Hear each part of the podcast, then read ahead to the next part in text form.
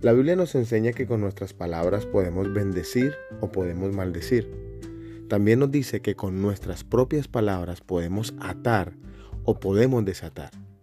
Y la realidad es que hay muchas personas que se encuentran atadas con los dichos de su boca, es decir, con sus propias palabras han declarado cosas negativas y malas sobre ellos, sobre sus hijos, sobre su hogar, sobre su familia. Pero también vemos otras personas que les han declarado mal. Y cuando estoy hablando de declarar algo malo o negativo, es simplemente una maldición que se ha dicho sobre esa persona, sobre esa familia, sobre ese matrimonio, sobre ese hijo. Pero la pregunta sería, ¿qué podemos hacer para cambiar esa maldición en una bendición? Y una persona bendecida es alguien literalmente que tiene el favor de Dios. Una persona bendecida es alguien que tiene paz, que tiene una prosperidad integral a la manera de Dios, que tiene y acepta la voluntad de Dios en todo lo que esa persona emprenda. Entonces, para ser bendecidos, no es suficiente renunciar a una maldición, sino reemplazar esas maldiciones con las bendiciones que Dios nos ha dado o ha proclamado sobre cada una de nuestras vidas. Por eso Romanos capítulo 4 versículo 17 dice que Dios llama a las cosas que no son como si fueran.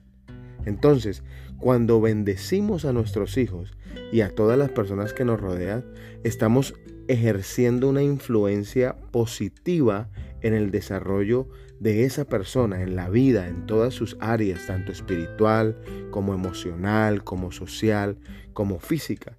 Y la Biblia nos muestra que había una costumbre que los patriarcas tenían en Israel de bendecir una y otra vez a sus hijos y a sus hogares.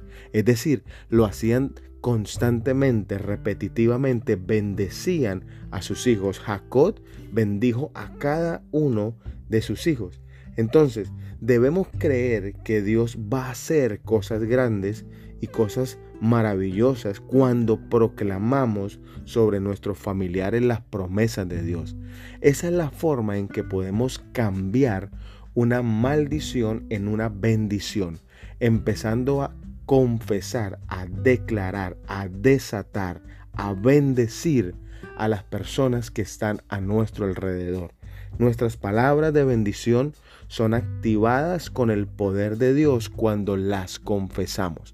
Por eso es importante que hoy meditemos en esto tenemos que empezar a bendecir, a declarar bien sobre nuestra vida, sobre la vida de nuestros familiares, sobre la vida de nuestros hijos y bendecirlos, hablar bien todo el tiempo de ellos.